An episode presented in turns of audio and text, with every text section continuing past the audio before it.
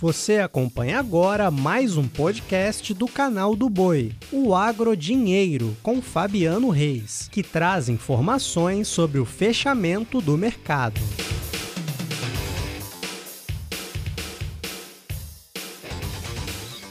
Olá, amigos. Podcast Agro Dinheiro no ar. Aliás, nesta sexta-feira, 25 de fevereiro, um dia complicado.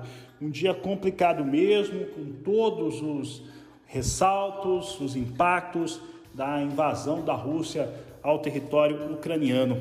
Isso traz realmente um estrago real sobre a economia, sobre o mercado financeiro e também das commodities agrícolas.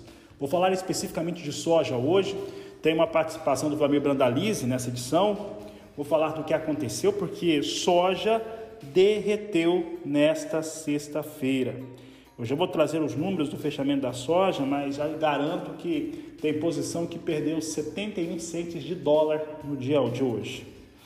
Veja só, eu conversei com o Vladimir Brandaliza a respeito do momento que temos que relaciona o fator soja, mercado da soja aqui no Brasil, com um certo momento, né, durante alguns minutos, algumas horas, nesta última quinta-feira, tivemos até soja disparando em Chicago, soja ficou acima de 17 dólares o bushel, e como ele mesmo disse, você vai acompanhar agora, o cavalo passou encilhado, porque logo depois tivemos um impacto de queda e queda de novo nesta sexta-feira. O que nós vamos destacar aqui é o seguinte: o mercado vai ficando distante, China tem argumento agora para ficar distanciada e com isso os negócios não ocorrem. Eu conversei com o Vladimir Brandalize e quis saber dele, deste momento que nós temos no mundo, com esse conflito que ele pode gerar, já que chegamos a ter aquele momento no qual soja dispara junto com as outras commodities agrícolas, mas depois fecha em queda e depois uma queda maior ainda nesta sexta-feira. Brandalize, boa tarde. Qual é a sua avaliação? Boa tarde, Fabiano. Boa tarde a todos. Olha, Fabiano, nós estamos umas, umas para mim, que tem muito tempo de mercado, é, provavelmente uma das semanas mais nervosas que eu já vi aí é, do mercado da soja. Nós tivemos muita emoção nessa semana.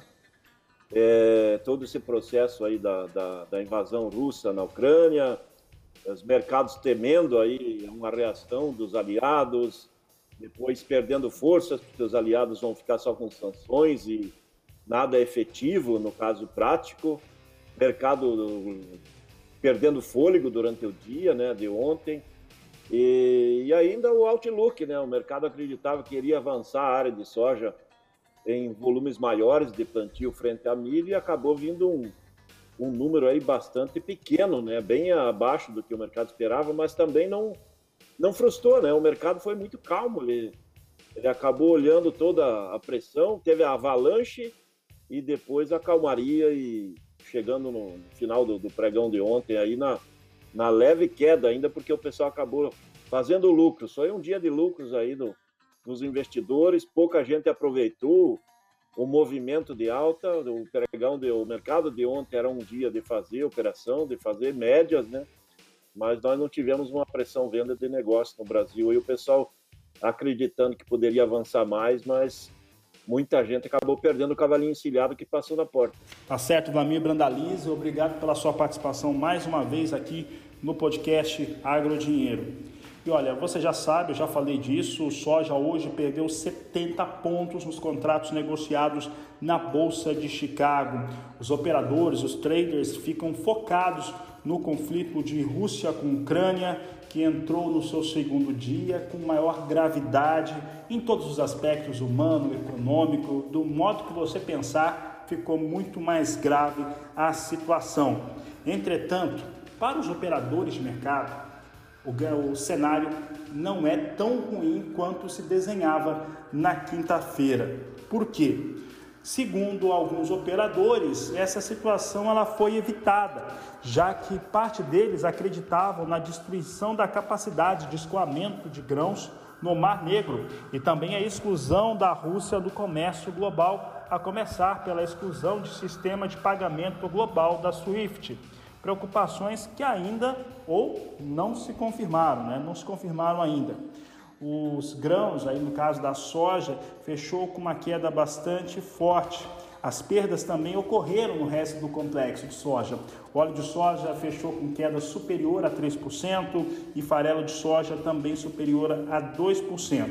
O trigo foi aquele que mais ganhou nesta última quinta-feira, né? onde, onde mais subiu, também foi aonde mais perdeu.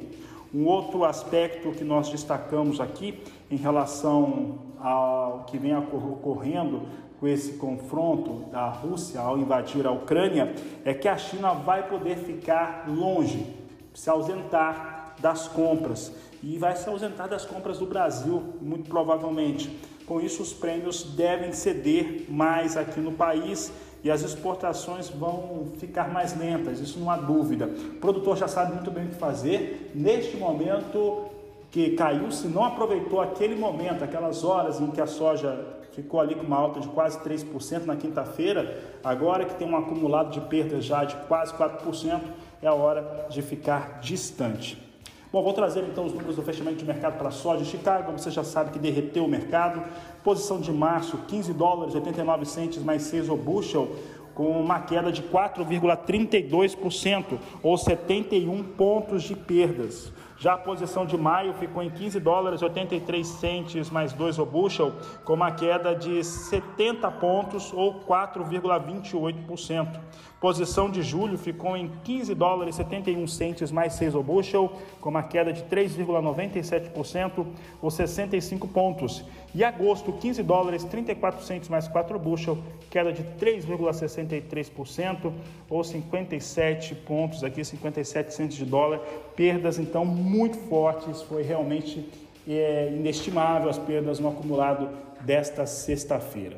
Vou encerrar essa edição da Agricultura BR. O produtor já meio que acostuma a ver um cenário como esse, porque os próximos dias devem ter resoluções um pouco mais expressivas, mas essa semana, ainda bem, é uma semana lenta no Brasil, porque seria a semana de carnaval, então já haveria o afastamento do mercado e não ocorre no momento melhor, né? ficar afastado do mercado agora.